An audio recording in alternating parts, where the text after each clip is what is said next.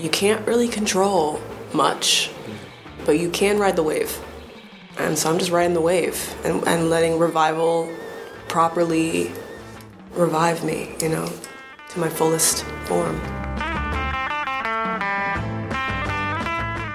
Die Person auf dem Weg zu ihrer fullest form ist Anastasia. Ihr kennt vielleicht eine Single, die heißt Power oder Untamed, dann habt ihr die schon mal gehört.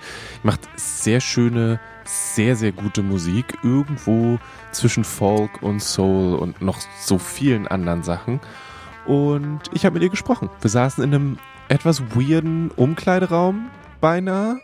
Eine Lounge, ich weiß es nicht genau. Da hing eine Axt an der Wand. Who knows? Also, ein Interview über Kreativität, über eine Laufbahn, über sieben Jahre Record-Deals und viel, viel mehr.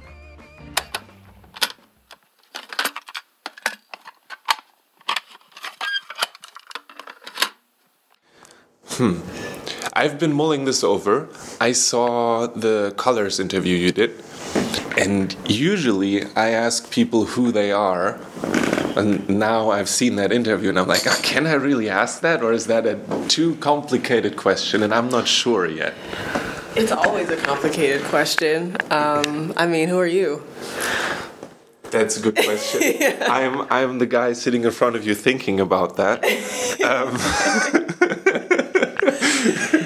it's uh, it's both a really long answer and or a really short answer. You know, you can answer that with all of your, um, you know, physical and and political alignments, or you can answer that with where you're from or your name or where your parents are from. But I don't think. I don't think any of that truly makes you like who you are.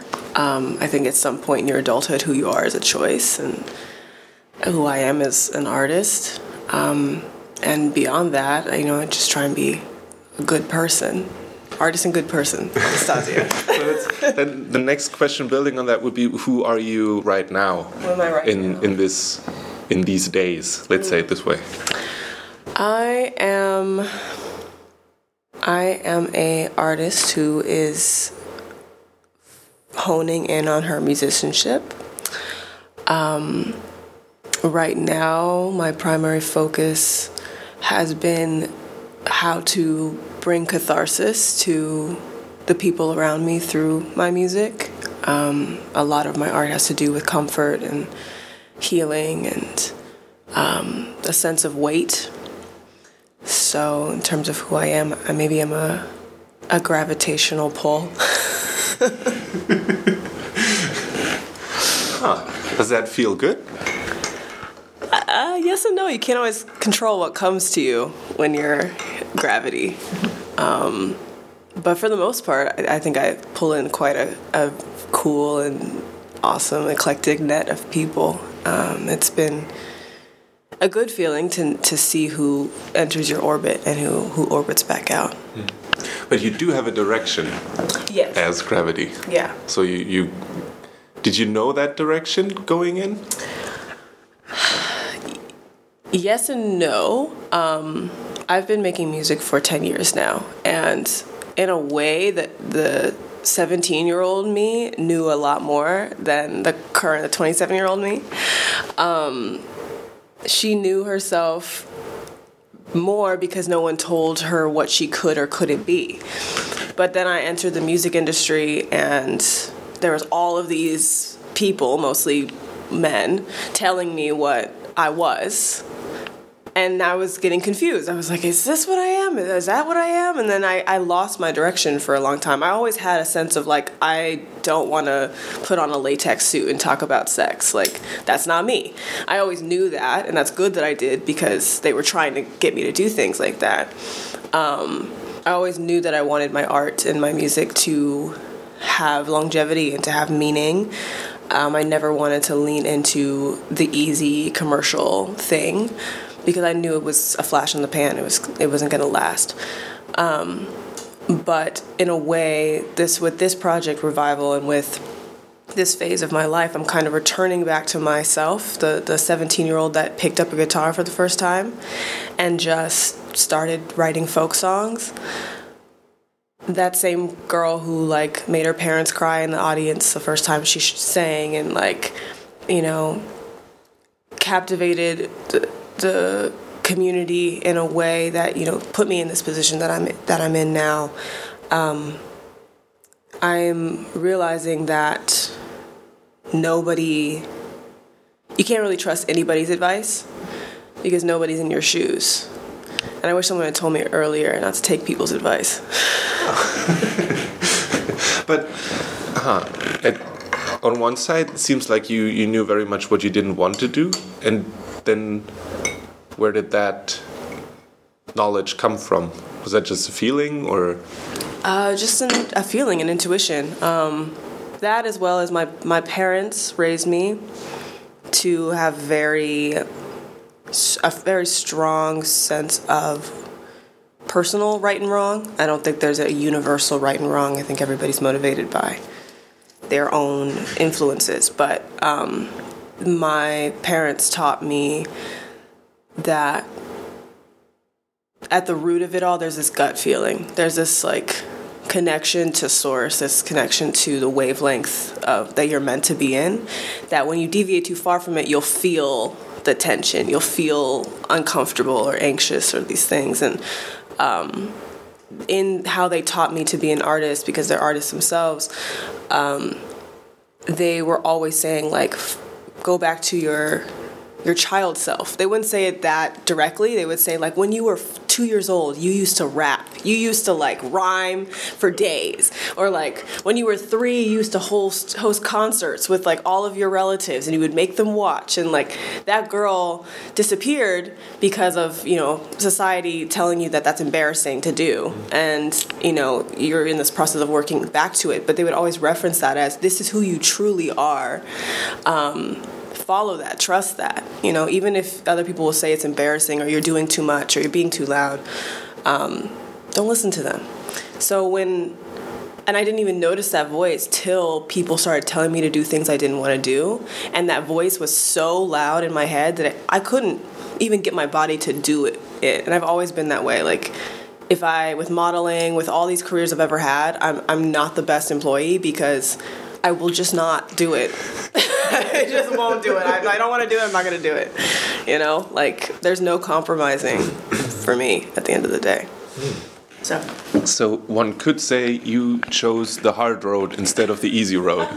like someone was like, "Well, you can go this way, and some doors will open up, and who knows what kind of yeah. doors they are." -hmm. But you didn't. I was offered the easy way many, many, many times. In fact, just a few months ago, I was offered the easy way. Um, I was offered this big multi million dollar deal. Um, and I said no, which of course, like I went into my own spiral about. I'm like, did I just ruin my life? Um, but the reason I said no is because there was a lot of stipulations there. I, I basically wouldn't have owned my work, um, and they would have had a, a bulk of the beginning of my career that would just be theirs to own forever. And to me, that isn't fair. It's a it's a messed up standard in the industry. Um, but even when I was younger, I was I was given opportunities like that, and um, I still knew. Actually, this is what happened. I was offered a deal for ten albums with a with a really big Swedish producer, um, um, the one, and um, he he offered this deal. And I took it home to my parents. And I'm like, look, mom and dad, I got this offer. Like, this is crazy. I'm gonna be a pop star. And my mom read the contract and she started crying. And my mom is like, German Polish descent. She never cries. I, she's very stoic. Um, and she starts crying. It's freaking me out because I, I don't see my mom cry that often. I'm like, what's wrong? She's like, if you sign this contract, you're probably going to kill yourself. She's like, you will not survive this and she was crying because she saw how much I wanted this dream. She saw like my ambition and my passion, and she kind of was maybe crying because she knew that I was gonna have to take a really long, hard road to get where I wanted to go, not because she thought I was gonna sign the deal. Um, but literally the next day, they had me on a plane back to college um, because I had dropped out to do music, and I kind of had to. And after that, my my the deal I was in fell apart. So I had five years to really think about how where I couldn't make music because I was locked out. I was legally not allowed to make music. Um, where I just had to think about that long road and why I, am not the type of person that can sign that deal and why I'm the type of person that would, you know, jump out the window if I was locked in a room for, and a proverbial room, you know, for that long. 10 albums, holy smokes. Yeah. That's a lot of songs. That's a lot of songs. That's your whole life. Um, it's your whole life and so i don't think it's the harder road like yes it sucks being you know independent and, and having to do it all yourself and having to say no all the time and the yes the things that come along you know are sometimes few and far between sometimes all at once and it, maintaining your stability through that mentally um, is difficult I'm not gonna lie a lot of times i'm just like i wish i had help i wish i had money I wish I had a team. But the universe has provided in in such beautiful ways. I mean, the, the way that I'm even here, it's just through people like series of people who reached out from email and were like, "You're cool. Want to come here?" And I was like, "Yeah, sure, yeah. sounds good."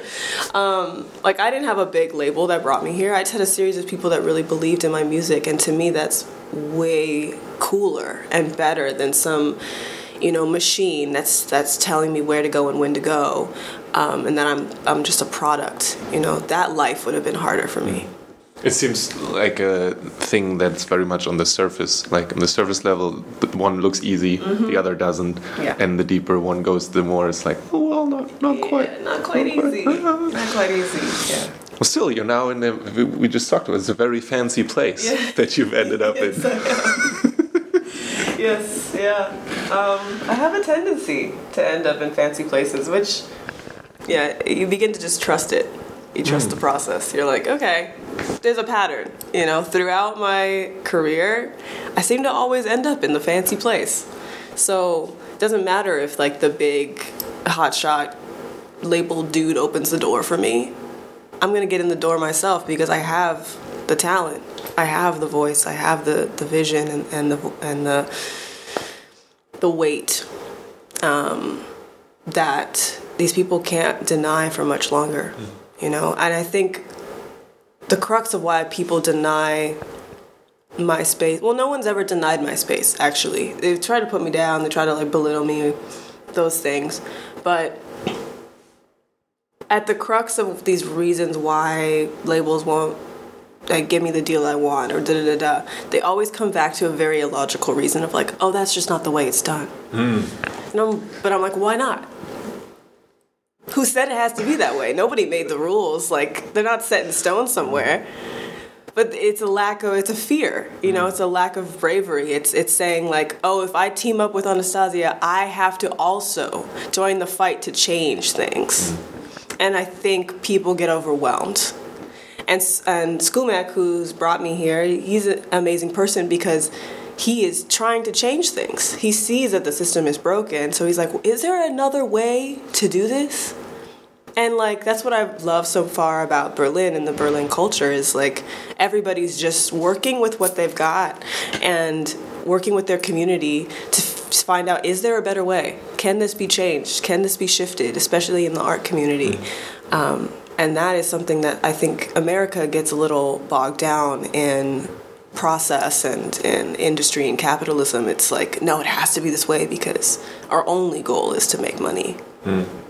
It's weird because it, it hasn't exactly worked that well in the last few years, has it, for the big stuff? No. It's like no, it's all come coming crumbling down. And that's the only way that like those industries and spaces are gonna learn mm-hmm. is when they the only way they learn is is through losing millions of dollars in money. And it's happening. You know they're putting all this money into tiktok artists and um, one-hit wonders and people they find on the internet that have like social media followings or influencer followings that then start making music. And then they're seeing their careers last two to three years max. And are you really recouping? Even if you're looking at the, the, their business are you recouping the millions of dollars you spent trying to make this person a pop star instead of actually going and searching for talent and like curating and developing artists like you did in the prince days or in the michael days mm-hmm. or the Whitney Houston days. The reason, and people say like, "Oh, we don't have a modern Whitney Houston." The reason we don't have a modern Whitney Houston is because no one is looking for her, mm-hmm. And no one is pl- plucking her out of obscurity, out of you know lower middle classdom or middle classdom, and saying, "I'm going to give you the resources you need to like become the artist that you can be, to become the legend that you can be." And that's maybe the hard road part, like the frustrating part, is like I've had to develop myself and like developing yourself takes time and then as a woman people are like oh you're getting old but i'm like i had to do it all myself and then you're gonna blame me for aging like that is the craziest double standard But you haven't found the magic, the magic way. What is No, wrong I with haven't, you? i haven't I, I don't know i mean clearly i don't i don't know what kind of magic i'm supposed to find but you know people are people are funny So how do you end up um, with folk music then? That's how I started. Um, I'm a, like I was. I don't know if I said I'm a self-taught musician, and the first book I had on guitar. Well, so self-taught musician. My parents at the time were, were really impartial on me becoming like a doctor or a lawyer or something. Um, and there wasn't really extra money around for music lessons, so it was both a no, you can't be an artist, and also a we don't have the resources really to spend on you being an artist, and there aren't arts programs in most schools in the U.S. anymore. So one year though, my dad got me a guitar from Toys R Us, which is like a toy store chain, and it's a shitty guitar. Um, now looking back, but back then it was like the bee's knees. I loved this guitar. It was blue, it had stars on it. Oh, nice. It was very cute. Um, Do you still have it? I do still have it. Yeah. Um, no, that's it's staying in the in the collection. I might never touch it again, but um, but I was visiting my grandparents in Wisconsin, and we went to a thrift store, and they, there was this old like folk tabs book from the '60s um, that was like kind of falling apart, but it was 25 cents, and I bought it, and that's how I learned. I went through that book and I, I just learned um, folk standards, but then I would rewrite my own lyrics over the chords that I learned or the progressions that I learned. So I would use the progressions, which is now called interpolation, um, but I would use the pro- progressions from these standard folk songs, write my own words, and that's how I started writing. Um, and I don't know. It's like some people get trained and cut their teeth in gospel. Some some people get trained in, in jazz. Some people get trained in rock and roll or ragas or like all sorts of genres. Mine was folk. Um, that's what found me, and that's what I resonated with. And the people I was emulating were like Bill Withers and um, Joni Mitchell and Nina Simone and her her folk renditions. So that's just I just knew I wanted to be like Bill Withers. I wanted to like sit with a guitar and like move people the way that he did. You said that uh, in the beginning. You said that one of the goals was catharsis. Mm-hmm. is very specific. I, I- uh, like I don't know. There's you could also say I just want to make music that is cool or mm-hmm. something, but it's a, it's a very specific goal. Yes, it is. Um, yeah, it is a specific goal. I, I am a very goal oriented person, and, and cool is objective, mm. but catharsis is tangible. Hmm. And I want people to walk away from my shows um, feeling like a weight has been lifted, or feeling like they were able to let go of something, or at least feel something or know that someone else is feeling what they're feeling. You know, these these things that cuz for me my music purely selfishly brings me catharsis and lifts every time I get heavy and I then I get to sing in front of people um, it all lifts. And and for a short time afterwards I feel light and airy and joyful again. And it's like it's like sending a, a large ray beam out into space and then just letting space take it wherever it's going to take it. And that's what that's what catharsis feels like to me. And i want everybody to feel that like beam leave them and give them a space to like be in their body and, and feel less burdened um, yeah and whether that catharsis is like a joyful one or, or a sad one or an angry one like I, I think our whole world right now is been is being trained by social media and trained by um, media in general to feel less and less and less. We're, we're being overwhelmed by tragedy, overwhelmed by hardship and and um, pain all these stories we're seeing of disaster throughout the world, and yes, these things are happening, but I think us seeing it at this pace means that we are not actually processing how truly devastating these things are. Mm we can't because at some point you have to shut that off to just live your regular life. So if we're constantly dampening our feelings and we're constantly listening to music that's just about distraction and like, oh, I'm gonna go party or I'm gonna go drink or I'm gonna go spend my money and consume, then you're not at any point sitting with yourself and being like, I I'm angry. This shit's fucked up. This world is fucked up. And we are enough people to change it. You know, they want us to be distracted and they want us to be not feel anything because that makes us easier to control. It makes us easier to just be. We're so tired all the time that it's like I just want to go home and watch my shows and have my tea, and I get that. I also just want to go home and watch my shows and drink my tea. But like, if we can all just have a moment of feeling like I'm fucking angry, mm. or I'm so sad for the state of the world, or I'm so happy for the fact that I exist. All of those are really powerful feelings. And if I can get people even a little closer to that, like I feel like I've done my job. Huh. Cool.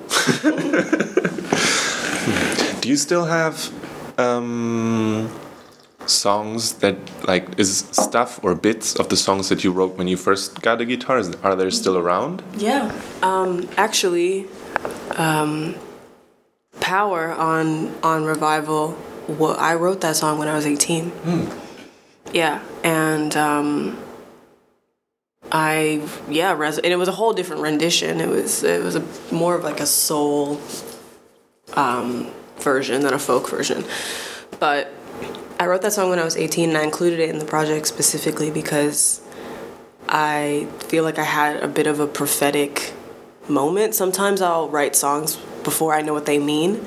And that was one of those songs. Like I wrote Power, and what did I know about like the weight of existence at 18 you know like i had no idea what i was singing about and then all this time later i'm like damn i was right like this shit is heavy um, and I, I, brought it back as a full circle moment because the, the ep was about rebirthing myself and taking my power back as a musician um, and taking my voice back yeah, it's there's definitely still stuff. Mm. Do you? Is it something that just came up, kind of, or were you kind of looking for it specifically? When I wrote it. No, now. Oh, now. Like, did you do you have I don't know a thing that you go through where you've written stuff down, or is it just no. something that? It's all in my head. I, I I don't write my lyrics down until after after the project is mixed and mastered. is that a good thing or a bad thing? Um, I mean, it depends. I guess if if you're somebody who witnessed something really cool and then I forgot it and you didn't remember it well enough to remind me what it was, then I guess it's tragic to just that person. But for the most part, nobody knows like what has passed through my brain till I, I've released it. So um, I think it's a good thing because it, it lets song I think songs are not songs I write are not mine. Like they are transmitted to me from from somewhere else. Like I, I can take the credit maybe of being the open channel. But I think that the songs that come to me come to me um, for a reason. So sometimes I'll, when I write something, if it sticks in my brain, it's meant for me. That's kind of how I see it. Um, and like I said, I wrote I wrote Power almost ten years ago, and I still remembered all the lyrics. Like eight years later. So clearly that was my song, you know, and meant for me. I never wrote down the lyrics. I never like recorded that a version of it before that. Um, and that's just how I continue to operate. Um, as I write songs, the ones that I feel are worth keeping are the ones that stick in my brain. Hmm. That's another thing that would have made 10 albums really difficult if if there's or is there so much coming in no, that there's you a lot coming in um, there's no there's no um, limit of of material um, I do, I guess, compared to how artists are expected to write now, I do write slower than most artists. Um, but not because writing a song takes a long time. I can write a song in like six minutes, but it's the time in between those six minutes. Like sometimes I'll need three months to live my life, and then one day I'll be like, or one week I'll write seven songs just out of nowhere, and they won't take much time at all. Um, but that three months was just as crucial as that seven days. Because um, I needed that three months to be able to get to the seven days, and there's this now expectation that like artists should just be in the studio every day writing, but I don't think that's healthy. I, I didn't find it productive for me. I found it to be a waste of money and people's time um, to be trying to milk yourself every day of inspiration. Um, I think that if I had started making albums that young, then yeah, 10 albums would be easy. Um, but I, I, mean, I wouldn't have finished 10 albums before 40 for sure. Um, and I wouldn't have wanted to because what kind of quality of work are you releasing if you're putting out an album every year? Where, where, and also, that young too, what time do you have to live mm. your life and have experiences and like get your heart broken and be backstabbed and backstab someone else and like do all of the you know yeah. Shakespearean yeah. things that come with life. Um, when would you have time if you're working in the studio all the time? You know. Is that frustrating sometimes to have to, I don't know, kind of wait for something to happen? Yes. yeah. The short answer is yes. yeah, so much. I have so many ideas and so much to give this world and like folk isn't where my ending place this is a folk project but the, the next project i want it to be more like you know singer songwriter edging on rock and then project after that i really want to try disco and project after that i want to try trip hop like i don't see myself staying um, in folk as like I am a folk artist, I'll always come back to playing just me and my guitar, and that's always how I'll write.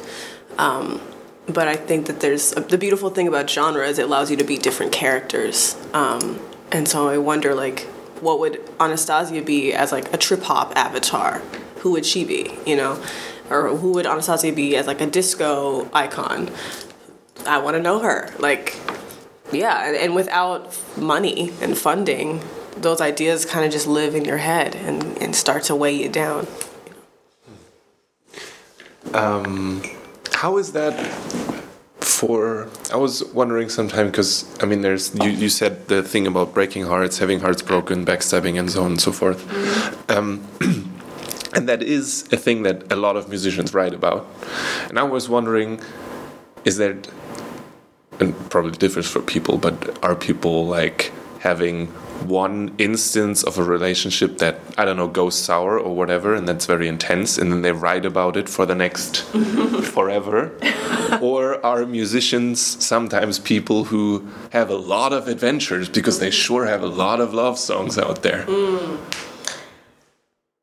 I think the reason there's so many love songs is because love is so elusive and so interesting to write about. Mm. Um, it is a, a universal experience.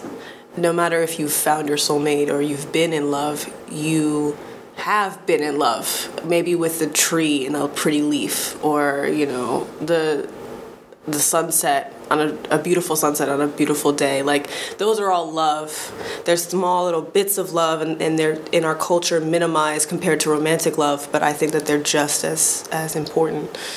Um, and like platonic love and familial love, all of those are are big. So love is a universal thing that it's very easy to write about. I do think there's a bit of laziness in songwriting nowadays where it's just like, oh, let's just write a love song. Hmm. It's easy.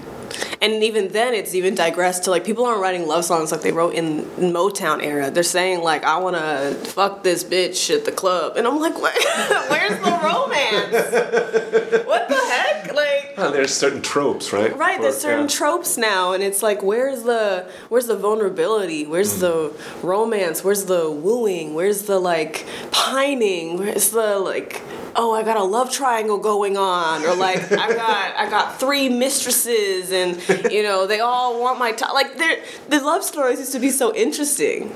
Now they're just so like one dimensional, um, and they're they're not even love stories. They're like sex stories, or Yeah. yeah, like- Emo rock stole all the pining away. Yeah, They, exactly. they just took that and ran away with it. right, right. They're like hoarding it somewhere. Yeah. No, I, I always find that very fascinating when there's like five. It feels like five different love songs on a record, and you're like, Mm-hmm. is that all the same, or is that Could be. different? It could be. It's every every artist is different. I personally don't really write about relationships I've had directly. Um, it takes me a long time to process relationships, and in general, I I try and write as universally as I can. Um, I try and get to the crux of what is the most human experience that I had in this. Like, yeah, there are my specifics, but I'm not gonna like name drop you and say that all the stuff you did to me or that I did to you, that's not relatable for you. Like, we're very different people in this world. So, what do you care if the specifics of my one relationship, you know? but if I talk about how, like, I just really wanted to give you all of this love, but you weren't in a place emotionally to accept it. That's a, that's something that more people can understand. They're like, oh shit, I've been there. Like, and that really does suck. And and maybe in that song, then you also give somebody a little kernel of hope of like, yeah, that sucks, but here's the other side of that, you know, and we're all learning and we're growing and turning songs into um, these journeys of of loss, despair to hope, you know. Keep those uh, for the for the battle rap phase Yeah. of your your career. I don't know if I'll ever get there again. I think my rap career ended when I was two. never say never. Could I mean? Yeah, I guess never say never, but uh, currently I cannot rap. hasn't stopped anyone before. It's like, That is true. That is true. and I mean, I I did think that it was interesting that you went uh, the folk route with the guitar because I I don't know if that's harder or easier than the punk route where you just need two two notes and then go for it. True. Okay, well, to be fair, when I first started writing folk music, it was like just two chords. And still to this day, a lot of my songs are two chords on the verse, just going back and forth, and then maybe a third chord for the, the chorus. Um, folk music is just as simple, it can be, as um, punk. It's, I think, the, the goal and the the universality of folk is that it's accessible to anyone really there are there are riffs that are a child could play and then there are like the really prolific guitarists um, who can do all sorts of finger picking styles and you know edge on classical guitar playing i'm somewhere in the beginning middle like i'm not a i'm not a prodigious um, guitar player. Um, I really only picked up guitar again two years ago when I started writing this project. Um, even though I've been on and off playing for the last 10 years, there was a long stretch for five years there that I didn't touch my guitar because it was too painful because of all the stuff that had happened to me in the music space. Um, but when I picked it back up and it was like a stranger to me, what was so welcoming about folk is that you can just have like a bass line basically and you can let your voice have room and float over it. And with my voice, it's very easy to pile on a lot of stuff. Like add strings add uh, horns add like timpani. Like you could just go Give me an orchestra. right give me an orchestra. Like and yeah i could carry an orchestra but i think my voice actually has more impact when it's just my voice and a guitar. Um, because people can really hear what i'm saying and there's nothing fighting for your attention and folk allows you to do that where versus punk can be a little like there is noise. Mm. It's just like it's more about the noise than it, it is sometimes about what you're saying. Mm-hmm. And I wanted people to hear what I was saying. I think it's important. Yeah. All right. So there's an EP coming up. Mm-hmm. And um, you've talked a bunch about how the it's revivals, correct? Right? Yes. How that is also works for you and how it is. Um, how did you end up there? Revival? Yeah. The name or the. No, in general, like why? How did you? You said that there was a time where you didn't really want to write music, and then you started again, and now this kind of, in a sense, is it correct to say it culminated in revival? Yeah. Um, so I didn't write much music, um, or I didn't record. I wrote music. I was always writing music, but I didn't record any music for for about four years. And then um, I made an EP with a friend in 2019 that was a cross genre project, and it was more in the R and B alternative space. And um, it was a really fun record to do. But at the end of it, I felt un- misunderstood. I felt empty. I felt kind of like, okay, that was a cool project. We collaborated. But I don't he really hear myself in here. And so, you know, we, we split up um, creatively and went our separate ways. And I was working with other producers in the UK and um, trying to find my sound and I was actually working on like a dark wave, 80s dark wave project um, with Ben Kahn. And that was that was what I was gonna put out in 2020 when the when the pandemic hit. I was planning to put that out, uh, releasing that with him as like another Anastasia Plus producer project.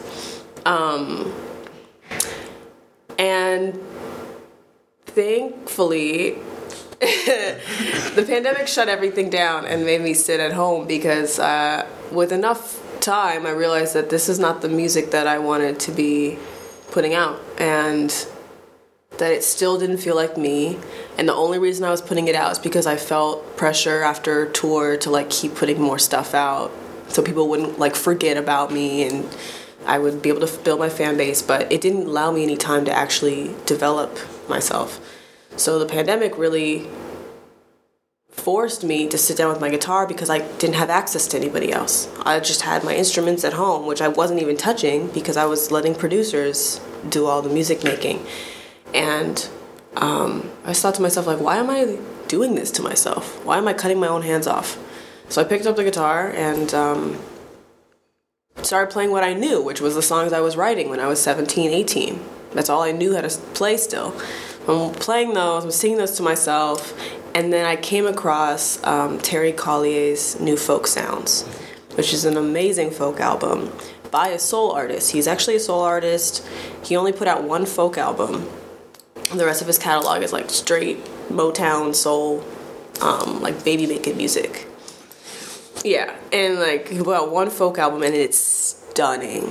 His voice is so transcendent and it's just his voice, guitar, and upright bass. And I was like, I could do that. I could do that. Like I, I, I didn't know that I, I just, needed permission because everybody had always been telling me that I couldn't do it and that I couldn't record with a live band and it would be too expensive and da da da da da. And you know, I had a little bit of savings. I had the um, unemployment money from the government, so I was like, okay, I'm gonna just do it and I and it was an experiment. It was literally my last ditch effort. I was about to quit music. I was about to quit because I saw the state of the industry. I was like, touring is never coming back. We're gonna be in this pandemic for three years, which I was right about. Um, like, it's just over. Um, so since it's over, I might as well do my like farewell song and put out this one project and, and just like retire and I don't know, become a painter or a sculptor or something.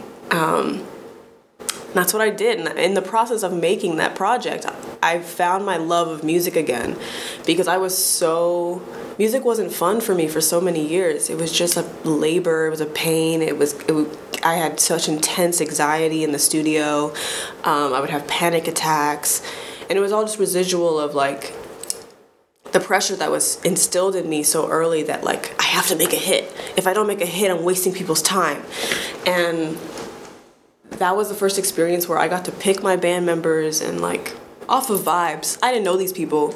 I literally was I met all of them once. And one person I didn't even meet in person once. I just knew him from Instagram, and I was like, "You seem nice. You want to come make an album?" And he was like, um, "Can we FaceTime? Because I need to know you're not like a scammer and you're a real person." And now we met for the first time on FaceTime, and and um, that was the guitarist and, and drummer Lutalo, um, who has an amazing solo career, and um, Matthew Jamal, who played strings. I also had just met him once um, through the internet, and Itai Shapira, who helped produce um, and actually let me work in Revival Studios.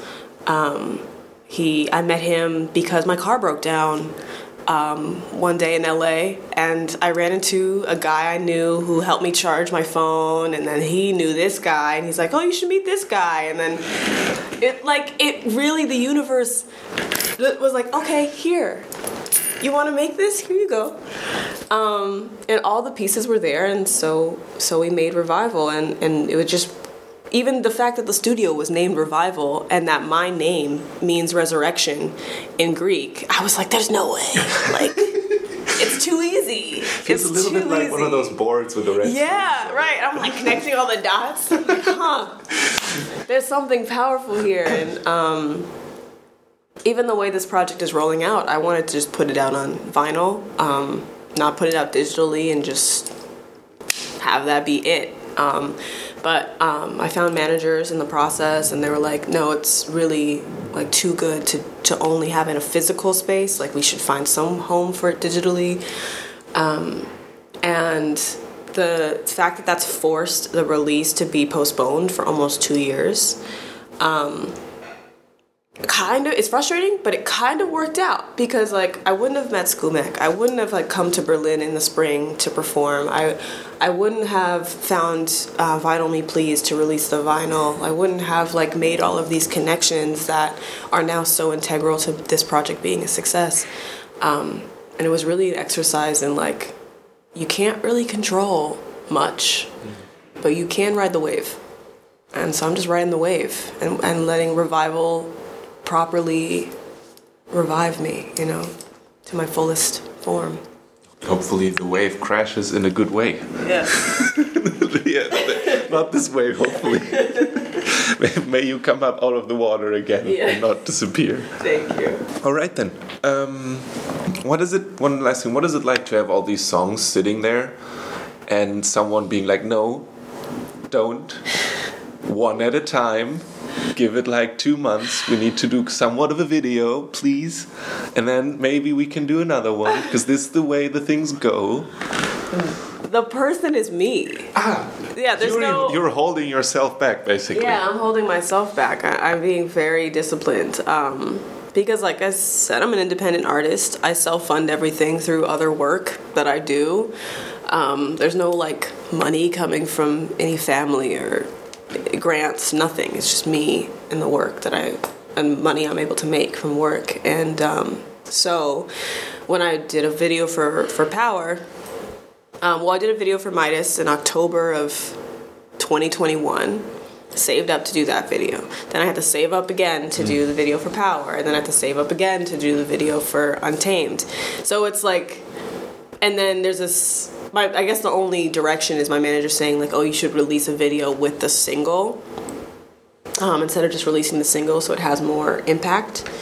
Um, and so I'm following that instruction. I love making music videos. I love conceptualizing visually um, the music, and I think my music is quite cinematic. So it's nice to tie it to some cinema.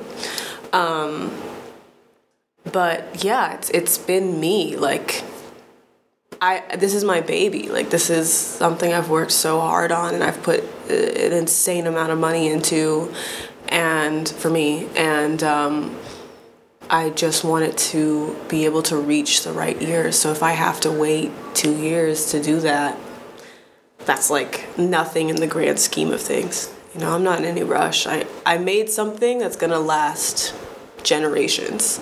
So it doesn't really matter when it comes out. All right. Cool. Did we forget anything? Mm. Or anything that you still want to say?